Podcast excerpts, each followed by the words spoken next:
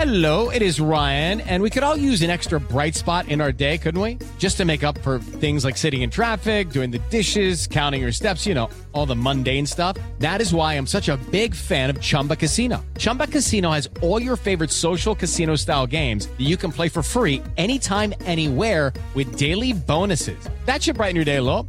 Actually, a lot. So sign up now at chumbacasino.com. That's chumbacasino.com. No purchase necessary. BGW. Void were prohibited by law. See terms and conditions. 18 plus. Lunes 1 de noviembre, yo soy Alejandro Villalbazo y esta es la información que sirve.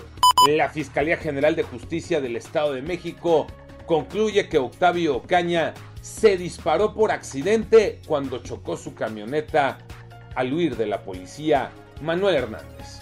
La Fiscalía del Estado de México determinó que la bala que mató al actor Octavio Ocaña provino del interior del vehículo en el que viajaba, un arma que él portaba y la cual se accionó de manera accidental cuando chocó. También dio positivo a marihuana y alcohol. Su familia descarta esta versión y asegura que le están sembrando el arma, por lo cual buscarán justicia.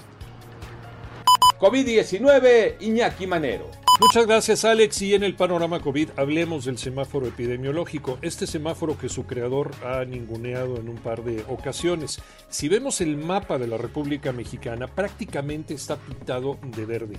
Hay 29 estados en este color. Solamente tres entidades están en riesgo medio o alto epidemiológico.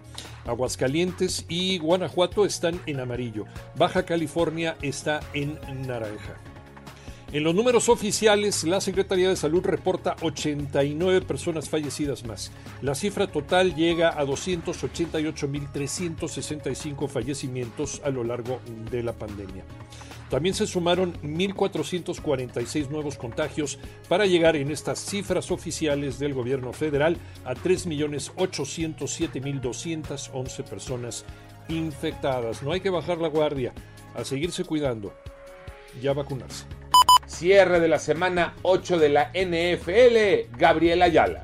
Así es Alejandro, con el juego de lunes por la noche cierra la semana 8 de la temporada de la NFL cuando los gigantes de Nueva York visiten a los jefes de Kansas City. Los gigantes que vienen de ganarle a Carolina la semana pasada tienen marca de dos ganados y cinco perdidos en la campaña y marchan en el tercer lugar de la división este de la Conferencia Nacional, mientras que los jefes, que son último lugar de la división oeste de la Conferencia Americana, con 3 y 4, vienen de perder ante Tennessee.